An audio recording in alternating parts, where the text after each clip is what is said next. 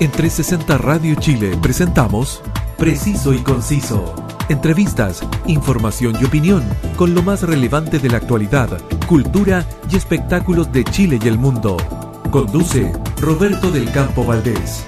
Preciso y Conciso por 360 Radio Chile. Actualidad en línea. Un gran saludo para todos quienes están siempre en la sintonía de 360 Radio Chile. Salimos al mundo gracias a nuestra señal web y nuestra app que descargas en tu móvil y así nos puedes llevar donde quieras y disfrutar de nuestra grata compañía musical y la mejor programación con toda la actualidad en línea 24/7. Te saluda Roberto del Campo Valdés y estás escuchando Preciso y Conciso. Si yo les digo que hoy cumple sus bodas de oro, el programa número uno de la televisión humorística, muchos de nosotros nos vamos a remontar a nuestra más tierna infancia, porque con solo pronunciar esta frase, todos saben que nos referimos al querido Chavo del Ocho, que en un día como hoy, en 1971, se emitía por primera vez. Vamos a conversar acerca de, de, este importante acontecimiento con el destacado periodista, crítico de espectáculos de Televisa Networks, profesor en la Escuela de Periodismo Carlos Septién García Oficial y un profesional con más de 35 años de experiencia desde Ciudad de México al teléfono Roberto Rondero. Un honor el que nos haces al estar hoy en este contacto con Preciso y Conciso. Al contrario, Roberto, qué gusto saludaros aquí desde la Ciudad de México, a todos los eh, tus radioescuchas y por supuesto a los queridos hermanos chilenos. Un, un gran saludo. Y sí, tienes, tienes toda la razón. Eh, eh, es un personaje icónico, el Chavo del Ocho, 50 años de que se transmitiera por primera vez. Un programa que quizá eh, el mismo Roberto había planeado con gran dedicación, pero que ni él se hubiera imaginado lo que, lo que iba a suceder eh, no solo en México, sino pues a nivel internacional. No, y yo, y yo quiero, quiero compartir una, eh, algo realmente muy, muy, muy personal con, con contigo y, y, con quienes nos están escuchando. En primer lugar, eh, como, como es bien sabido, después de Chile, eh, preciso y conciso, el país donde más es escuchado es en, es en México. Y la verdad es que eh, México es un país que nosotros acá en Chile, Roberto, queremos mucho porque lo sentimos tan cercano. Siempre hemos disfrutado eh, de su cine, de su música, de sus artistas y sobre todo, eh, te, lo digo de verdad, de esa gastronomía mexicana que, no, que, que nos fascina también y, que, y que cada vez se ha ido, se ha ido incorporando más a a nuestra cultura. Y qué mejor eh, eh, que, que, conversar contigo, Roberto, cuando, cuando en definitiva estoy hablando con mi tocayo Roberto y vamos a hablar sobre otro Roberto, que es el, el, el gran Roberto Gómez Bolaño. Así que, qué, qué, qué, qué mejor combinación. Qué mejor combinación, tres Robertos.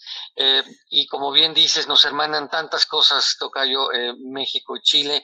Eh, tuve oportunidad de visitarlos dos, un par de veces en, en, Santiago, en, y también en Valparaíso. Pero Roberto Gómez Bolaños también, también quería muchísimo a Chile. Siempre lo recibió con los brazos abiertos a él y a todo el equipo. Y es uno de los países claves en la, en la difusión, en la transmisión y el éxito del Chavo del Ocho. Así que yo creo que coincidimos en esto. Y, y bueno, yo nada más te, te diría que eh, en, todo lo que es la comedia siempre se busca lo universal. Eso es lo que consiguió realmente eh, Roberto eh, con, su producción. Eh, hablando con él varias ocasiones, tuvimos oportunidad de presenciar en muchos momentos las grabaciones del programa, porque en ese momento estaba como jefe de prensa de Televisa en San Ángel y pudimos recordar muchos de esos sucesos, esos programas que él grababa con mucha, con mucha dedicación, pero sobre todo con un equipo muy bien conformado, muy bien armado. Y te digo que, bueno, él, él había creado mucho con precisión el personaje, pero se fueron dando muchas situaciones para que el, programa se convirtiera en, en, en todo un éxito. Roberto, y tú que fuiste tan cercano en, en, en, su momento, que te tocó justamente en tu quehacer profesional, entrevistarlo tantas veces, ¿qué, qué recuerdos eh, eh, tenía Gómez Bolaño, el querido, el querido Chespirito, de la icónica visita que hizo todo el elenco del programa en el año 1979 con esa ya legendaria eh, presentación en el Estadio Nacional en Santiago de Chile? Pues fíjate que lo que recuerdo que una vez sí me comentó fue que eh, ni, ni, en su ni en su cúmulo de imaginaciones se hubiera dado o percatado siquiera pensar el éxito que hubiera tenido. Él, él decía que se sentía como estrella de rock, ¿no? él, él jamás hubiera considerado haber sido recibido de esa manera. Creo que de todas sus actuaciones, esa es la que recuerda como, pues yo creo que la atracción masiva más importante que tuvo eh, el programa y sobre todo todo su equipo fue recibido realmente como si fueran eh, auténticas figuras de la música, ¿no? Eh, y, él lo recuerda con muchísimo, lo recordaba con mucho cariño, porque finalmente ahí se dio cuenta, yo creo que Roberto, a pesar de que había realizado viajes ya internacionales, en Chile se dio cuenta el verdadero impacto que tenía la serie, eh, que hablaba nada más y nada menos de eh, que la comedia por fin tenía una presencia mexicana en el extranjero distinta a todo lo que se había hecho antes. Con esto eh, hacía referencia a que veníamos de muchas películas eh, donde se manejaba el humor muy, muy mexicano, muy a la mexicana, con, con albures, con dobles sentidos, y él, él hizo una serie principalmente para la familia. Yo creo que no se ha vuelto a repetir un fenómeno, por lo menos en la televisión mexicana, con, esta, con estas características. Yo la verdad es que la información que manejo sobre, sobre, esa, eh, sobre esa visita, eh, yo en esa época tenía solamente siete años, por lo tanto no, no, tengo, no tengo recuerdos y, todas las referencias que tengo son revisando justamente la prensa de la época. Pero la verdad es que eh yo te diría que en, en un país que en ese instante no estaba acostumbrado a los mega eventos. Nosotros ni siquiera en esa época soñábamos con un concierto como por ejemplo los legendarios conciertos que, que, ustedes han tenido en el Estadio Azteca, por ejemplo. Eh, acá el Estadio Nacional no estaba acostumbrado a ese tipo de eventos y técnicamente tampoco los tuvo para, para recibir un número de, de, de, esta categoría. Pero la verdad, Roberto, es que el elenco del Chavo del Ocho, yo me atrevo a decir que fueron recibidos en su época con honores de jefe de Estado porque salieron, salieron del aeropuerto eh, bajo fuertes medidas de seguridad, eh, con mucha gente que, que, que, fue a recibirlo, y la verdad es que hubo un momento en que, en que fueron paseados eh, en, en, un vehículo descapotable, digamos, por la principal, por la principal arteria, digamos, de, de, de Santiago de Chile, que es nuestra, que es nuestra Alameda. Entonces, la verdad es que es que, es que esto fue un fenómeno y un fenómeno que yo incluso me atrevo a comparar con, con, con íconos como los Beatles en materia de convocatoria. No, definitivo, Roberto. Yo creo que aquí todo el mundo se dio cuenta cuando, cuando viajaron a Chile, el, el, éxito que tuvieron era algo que el mismo equipo estaba asombrado, o sea, no, no, no habían tenido una respuesta así en, en, otro lado se sabían que había eh, audiencias muy grandes que habían tenido éxito, pero nunca es lo mismo presenciar algo presencial eh, y darse cuenta de que realmente no eran eh, simples campañas publicitarias, ¿no? A la gente se, disparó en ese momento a ir, a asistir, y los mismos actores lo comentaban siempre como una de sus grandes experiencias de vida, artística, ¿no? Eh, la visita a Chile fue eh, algo que jamás se volvió a repetir a ese nivel por otro equipo de, de, de, artistas. El 3 de agosto de 2020, a través de este mismo podcast, me tocó comunicar que el Chavo del Ocho y todos sus emblemáticos personajes salían del aire después de estar eh, ininterrumpidamente en la televisión mundial desde 1971. ¿Cómo fue, eh, Roberto, que ocurrió el milagro que un programa que tú mismo definiste como de muy malas proyecciones caló tan hondo en una teleaudiencia tan diversa y tan amplia? Eh, fíjate, Tocayo, que esa es una, esa es una buena pregunta porque eh, el mismo Roberto eh, entraba al quite, como decimos aquí en México, con este programa, eh, y yo creo que se dieron varias circunstancias para que esto ocurriera. Primero, una fusión, una integración de, canales de televisión. Esto sucedió en un momento clave en los inicios de los setentas, cuando eh, de pasar eh, a ser un canal independiente en Monterrey se juntaron con una cadena tan fuerte como en ese caso Telesistema Mexicano que se convierte en Televisa. Ahí y creo que viene un cambio, sobre todo una aspiración para, para Roberto Gómez Bolaños que ni siquiera él se lo hubiera imaginado. Es decir, tenía una audiencia mucho mayor, pero el reto era era enorme. Por lo tanto, él tampoco se hacía grandes ilusiones de que el programa fuera a durar, eh, pues incluso varias temporadas. Él, él trabajaba mucho eh, bajo un orden, bajo una disciplina muy, muy a veces severa, porque él era el principal responsable del proyecto.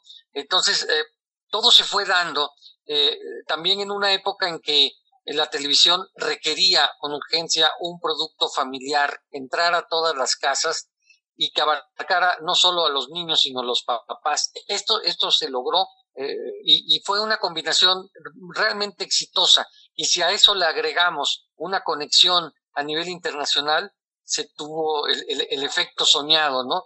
Que no fue de, de varios programas de una temporada como ahora se acostumbra, sino que se fue dando a través de eh, una cantidad de episodios tremenda, 300, 330 episodios es lo que conforma el Chavo del Ocho a lo largo de, sus años de transmisión.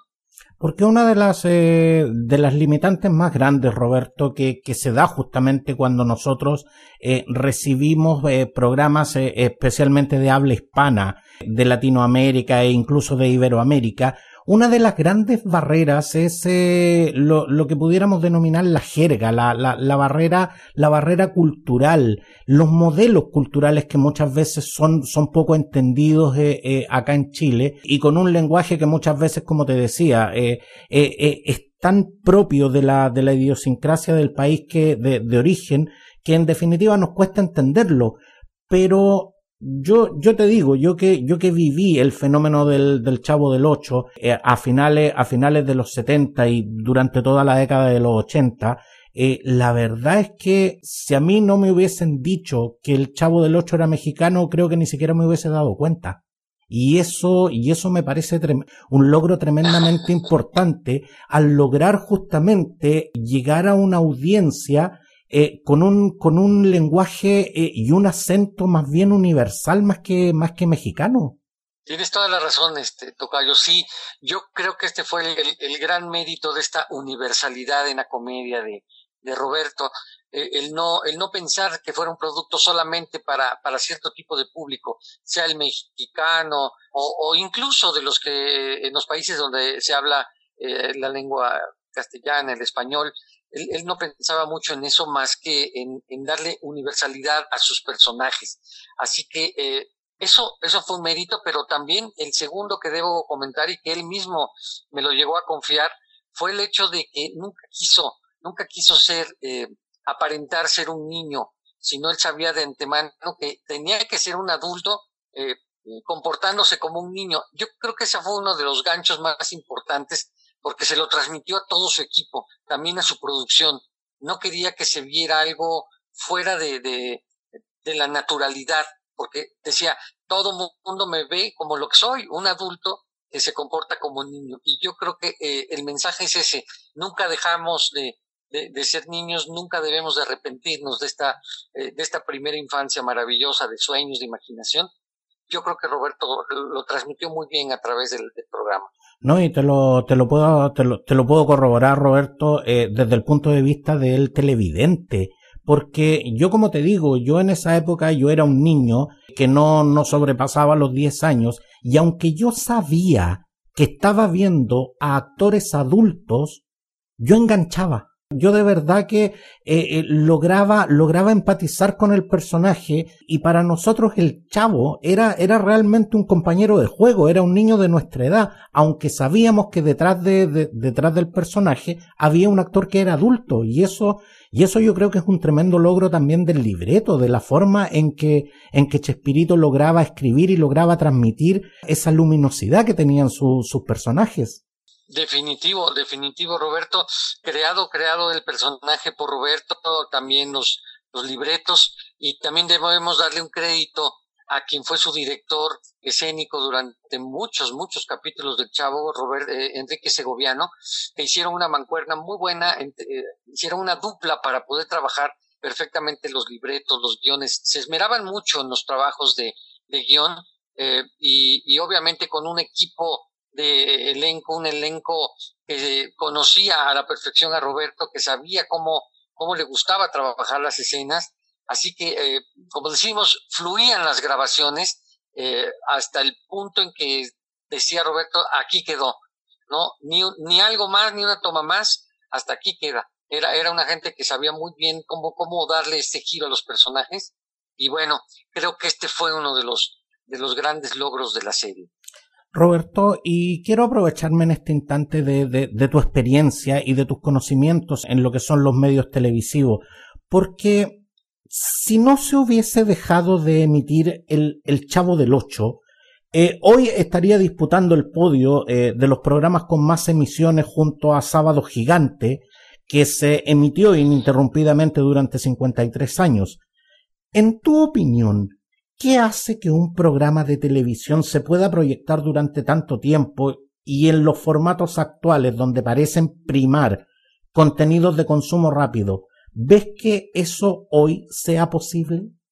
Sí, Roberto, eh, es, posible, pero también debe, debe existir eh, una combinación, eh, primero de, de, voluntad, pero también de intereses.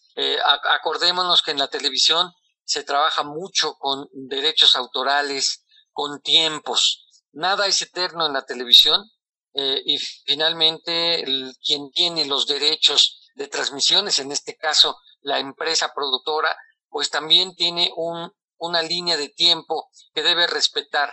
Eh, finalmente todos quisiéramos, sobre todo en estos 50 años, haber visto en televisión este domingo, pues eh, una programación dedicada al Chavo del Ocho, eh, evocando estos grandes momentos, pero no fue posible. Finalmente el retiro de, del Chavo del Ocho fue a nivel, a nivel internacional. Esto fue algo que desconcertó, molestó a mucha gente, por supuesto, porque como bien dices, el Chavo del Ocho ya formaba parte, eh, como decimos aquí en México, de la canasta básica, ¿no? De, de propuestas de diversión, pero eh, se cumplió este ciclo. Yo recuerdo una vez que eh, sucedió algo parecido y Roberto mismo me dijo estaba bastante enojado porque eh, por cambios, y esto fue a, mediados de los 90, eh, Televisa decidió cambiar el Chavo del Ocho del Canal 2, que era el, es el principal canal de transmisión abierta, al Canal 9, que tenía mucho menos eh, rating audiencia. Y, esto a Roberto lo desesperó, estuvo inconforme, se manifestó en contra y decía que era preferible que si el Chavo del Ocho no pasaba en un buen horario y en el canal de máxima audiencia, él eh, sería el primero en decir que saliera del aire. Esto fue algo que lo comentó eh, y efectivamente lo logró después de varios meses, logró que el, el, chavo eh, volviera al canal 2 por un tiempo también, mm, pero bueno, a él ya no le tocó ver esta situación, esto que, esto que ocurrió de que definitivamente el producto saliera completamente de las transmisiones. Entonces yo creo que él, él estaría, sí, ciertamente en estos 50 años apesadumbrado, viendo que eh, no tuvimos el Chavo del Ocho el día domingo eh, en sus 50 años y, y, tampoco vimos que se dedicara una programación especial a recordarlo. Entonces, bueno, a veces esta situación de la, de la televisión no es lo que quisiéramos y a veces es muy ingrata, ¿no? Como decimos, es un negocio y es una eh, situación que a veces no entendemos, pero finalmente yo creo que varias generaciones eh, han disfrutado al, al, chavo y, llegará el momento en que de nueva cuenta podamos, podamos verlo. Pero, pero justamente, Roberto, es increíble porque en estos momentos se me, se me viene a la mente, eh, Cristóbal Colón es, es recordado por, por todos nosotros como el gran descubridor de América. Sin embargo, Colón murió sin saber que había descubierto América. Roberto Gómez Bolaño realmente alguna vez entendió el fenómeno que, que había creado? ¿Realmente alguna vez logró dimensionar el éxito y la trascendencia que había alcanzado? Fíjate que eh, yo, yo considero que por fortuna sí, por fortuna, por fortuna sí lo vio, sí lo constató, sí lo comprobó, como en estas giras que estamos hablando a Latinoamérica, como en esta visita a Chile. Eh, pero sobre todo en, en, en, el contacto con la gente. No era una gente que, que eh, se mantuviera cerrado y que no quisiera saludar y que no quisiera convivir. Él, él, él, sabía de antemano que esto iba a ocurrir, porque cuando empezó la venta de, la serie en muchos países, los mismos productores de telenovelas de verdad lo envidiaban, de verdad este, eh, se había vuelto como, como el inalcanzable, ¿no? Porque anteriormente, eh, pues había otras personas, otros productores que se ufanaban de que su producto ya hubiera sido visto en Centroamérica o en alguna región de Estados Unidos. Cuando logra Roberto Gómez Bolaños demostrar que era el programa más vendido de la empresa a nivel internacional, que incluso eh, una de las eh, filiales de la empresa que se llamó Protele, eh, gracias al chavo, logró vender sus productos de todo tipo, vendían telenovelas, programas, hasta deporte, gracias al, chavo del ocho. Nunca es una comedia, un producto de comedia había tenido este alcance. Entonces, yo creo que Roberto sí lo, sí lo vio, sí lo comprobó, pero estaba tan metido en su, en su producto que se tenía que transmitir cada semana, eh, pues se la pasaba en foros, se la pasaba en edición, era una gente muy concentrada en lo que hacía. Eh, eh, y, fíjate que un, dato interesante es que esta cuestión de la fama y del peso no lo llegó a, a, mover tanto como hemos visto otros casos, ¿no? Yo creo que le ayudó mucho todo lo que había hecho anteriormente en cine, en televisión, también con grandes comediantes. Eso le ayudó a como a que eh, la fama no lo, no lo sepultara, no lo catapultara como, como hemos visto, incluso eh, eh, gente de su propio equipo, la fama le, se han pasado por arriba. Ahora, Roberto, el 22 de junio de 1971 salió al aire por primera vez el Chavo del Ocho. México es un país que se caracteriza por internacionalizar su producción artística desde que yo tengo uso de razón. ¿Estaba realmente en los planes de Roberto Gómez Bolaños llegar a toda Latinoamérica con, con su bonita vecindad? O como decimos en Chile, aquí se alinearon los astros y, y, ocurrió simplemente el milagro. bueno, eh, habiendo conocido a Roberto, creo que creo que siempre lo, lo, lo, pensó, pero una cosa es pensarlo, proyectarlo y otra cosa es que, es que ocurra. Era, era, era sumamente complicado lograr esto porque el mercado lo acaparaban las telenovelas. El melodrama en México, eh, ahora sí que es el, el, mero mero, como decimos aquí, ¿no? Eh, aunque no es 100% chura de los mexicanos, pero se nos da mucho el melodrama. Entonces, Roberto creo que ni en sus, ni en sus mejores momentos de imaginación hubiera creído que un programa de comicidad cómico, de comedia de situación como género, pudiera llegar a desbancar al, producto principal mexicano que era las telenovelas, ¿no? No lo hubiera, no lo hubiera creído. Es más, no trabajó nada más para eso, ¿no? Él hacía su programa y se fue dando de una manera bárbara porque la, audiencia fue subiendo a, grados tremendos y, y, ya incluso en 1973 ya tenía la transmisión en varios países de Hispanoamérica, eh, con altos índices, ya no era una cuestión de, eh, de que, por ejemplo, eh, hay un dato muy, muy curioso. hoy en día, en la programación, cuando hoy se habla de, de tener una audiencia de cuatro millones de televidentes en televisión abierta, bueno, todo mundo haz de cuenta que hace fiesta actualmente en el 2021. En 1975 cada semana Roberto lograba una audiencia de 350 millones de personas, de 350 millones de televidentes. Entonces, esto te habla de una cosa eh, terrible de distancia, ¿no? Y hay algo, Roberto, que definitivamente tenemos que poner eh, tú y yo en contexto, porque eh, para, para mucha gente que, que nos está escuchando en este instante, claro, cuando tú hablas de 350 millones de televidentes, mucha gente puede decir, bueno, ¿y qué? Sí, claro, pero es que también hay que, colocar, el contexto eh, socioeconómico de la época donde, en primer lugar, no existían las redes sociales, no todo el mundo tenía, tenía televisión en sus hogares y, las, y el alcance que tenían las televisoras tampoco era el que conocemos hoy. Entonces, la verdad es que esto para la época en que sucedió, eh, eh, se, puede, se puede realmente catalogar como un verdadero hito. Definitivo, definitivo, Roberto, y creo que la, lo, dijiste muy bien. Eh, no había redes, acordémonos que no había nada de esto. Ahora sí que eh, o, se veía a cierta hora el programa o, te lo perdías. No había esto de que había canales incluso que repitieran con dos horas de, atraso la programación. Entonces, eh, muchas veces se paralizaban ciertos lugares de las ciudades para poder ver el programa a cierta hora.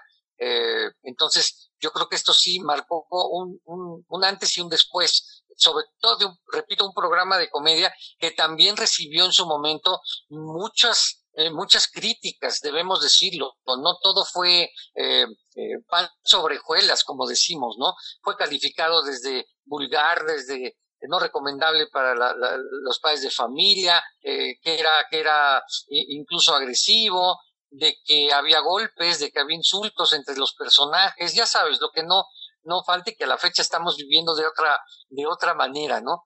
Entonces, yo creo que Roberto reforzó muy bien sus guiones y no permitió que esta fuera la, la idea del, del, programa, ¿no? Lo explicó una y otra vez, pero bueno, siempre, siempre también hay detractores de algo. Exactamente. Y de hecho, la figura de Roberto Gómez Bolaños en Chile era eh, la de un ícono popular. Eh, en 2008, cuando vino por última vez a presentar su obra 11 y 12 con, con su viuda eh, Florinda Mesa, fue recibido como, como, como, como, un verdadero rockstar. Pero también en Chile sabíamos que era una figura controversial y eso se dejó ver en, en las entrevistas de la época. ¿Cuánto de la leyenda negra del, del Chavo del Ocho, Roberto, es cierta y cuántas cosas simplemente se alimentaron como parte del mito para alimentar a la prensa amarilla, al periodismo de farándula, como decimos acá en Chile? Sí, por supuesto, Roberto. Hubo, varias, ¿no? Hubo varias y algunas realmente que, que molestaban a Roberto mucho, ¿no? Eh, porque finalmente eh, hacían hincapié en su situación personal, eh, incluso se escarbaba mucho en cómo conoció a, Florinda, en, en, cómo cambió su matrimonio. Un romance que, por cierto, se inició en Chile. un romance, por cierto, que inicia allá, este, y que, bueno, causó mucho escosor porque Creo que ahí fue uno de los graves problemas de que ocurrieron dentro de el equipo, al interior del equipo. Eso sí fue creando poco a poco una distensión, rupturas, ¿no? Eh, pero por supuesto, eh, esto de hablar de las familias televisivas son muy complicadas, duran un tiempo, pero bueno, siempre hay diferencias, siempre hay vanidades, excesos y también ataques de unos a otros. Eh, esto es algo que ya no pudo controlar Roberto pero sí hubo un momento en que todos lo vimos, la influencia de Florinda Mesa en torno a él y por supuesto la repercusión en, el, en, el, resto del equipo sí afectó mucho, eh, sobre todo a la hora de eh, realizar los programas. creo que ahí ya hubo muchas envidias y empezaron pues a darse estas situaciones muy humanas finalmente, ¿no? Que, que no solo ocurren con, con, con este equipo, sino han ocurrido con muchos otros. Exactamente, Roberto Gómez Bolaño era un genio, pero, pero era un ser humano y como, y como ser humano tenía defectos. Y la verdad es que yo intenté, intenté entrevistarlo en, en su última visita eh, acá en Chile y la verdad es que era bastante difícil eh, conseguir acceso a él en esa época y las pocas eh, entrevistas que dio en ese año acá durante su visita en Chile eran entrevistas donde literalmente Florinda Mesa hablaba por él. Y, y eso fue algo que nos impactó tremendamente a los chilenos. Porque, te digo, Roberto, o literalmente no lo dejaba hablar. Cualquier periodista le, hacía una pregunta y decía, sí, lo que pasa es que Roberto piensa tal cosa, es que lo que pasa, y la verdad es que no lo dejaba hablar, entonces la verdad es que la, la, influencia que tenía Florinda Mesa sobre él parece que era eh, eh, bastante más allá de lo que era el plano artístico, llegaba incluso a, a, lo más íntimo de su, de su plano personal.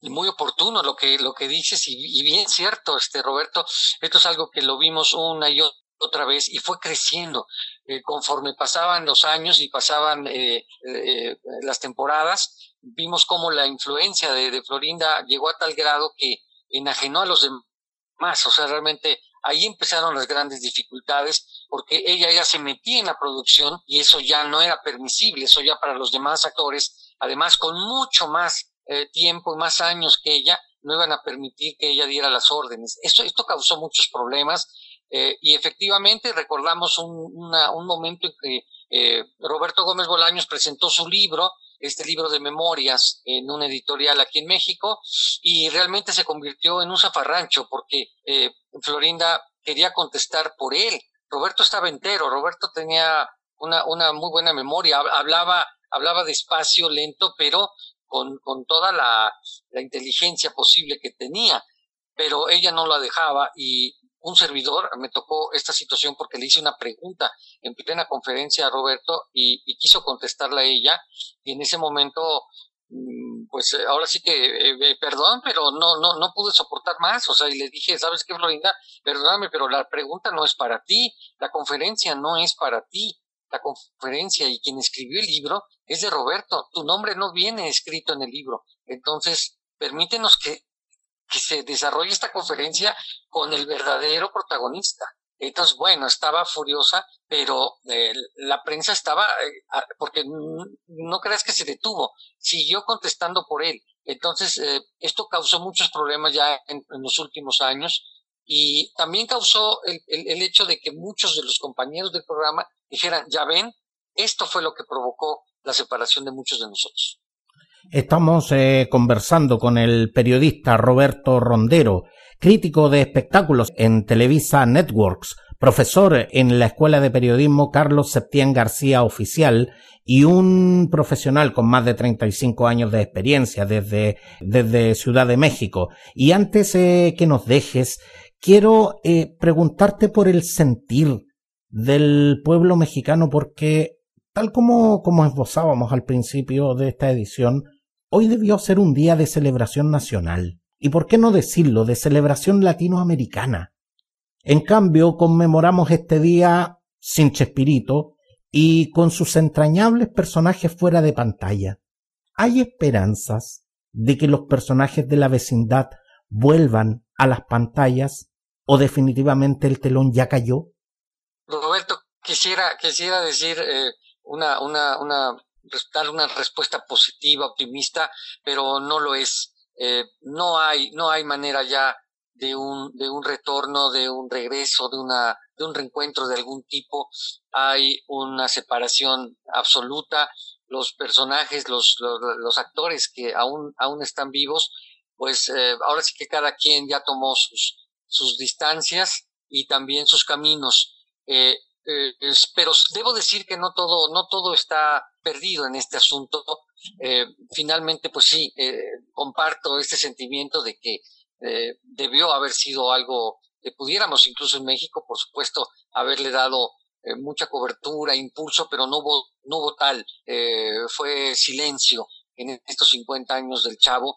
Pero fíjate que uno de los, de los actores, de los personajes principales del Chavo, encarnado por Edgar Vivar, eh, finalmente hace una semana reapareció en un programa de televisión abierta eh, de comedia aquí que se llama Vecinos, que lleva 11 temporadas al aire, y, se le rindió un homenaje muy a su manera en el programa, pero se le rinde un homenaje al, al señor Barriga, aquel personaje encarnado por Edgar Vivar, y bueno, creo que fue un momento muy especial porque la gente no vio tanto el programa en sí, querían ver a, a Edgar Vivar eh, y llega justamente a otra vecindad, ¿no? Ese es el motivo del, del, del programa, llega a una vecindad ya en el 2021, pero eh, ya como él, ya como Edgar Vivar, pero en su mirada, en su trabajo actoral, yo creo que por dentro él sintió eh, ese contacto de haber vuelto a uno de los, a un foro querido,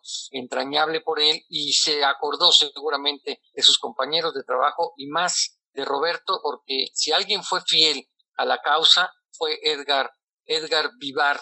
Eh, nunca lo traicionó, nunca se fue a otro lado, nunca hizo algo aparte eh, que no supiera Roberto eh, por, de primera mano por parte de él. Entonces, ahí queda desgraciadamente no hay, no hay en este momento y no creo que ya lo haya una posibilidad de reencuentros, pero eh, lo que sí creo es que va a llegar un momento en que volverá el chavo.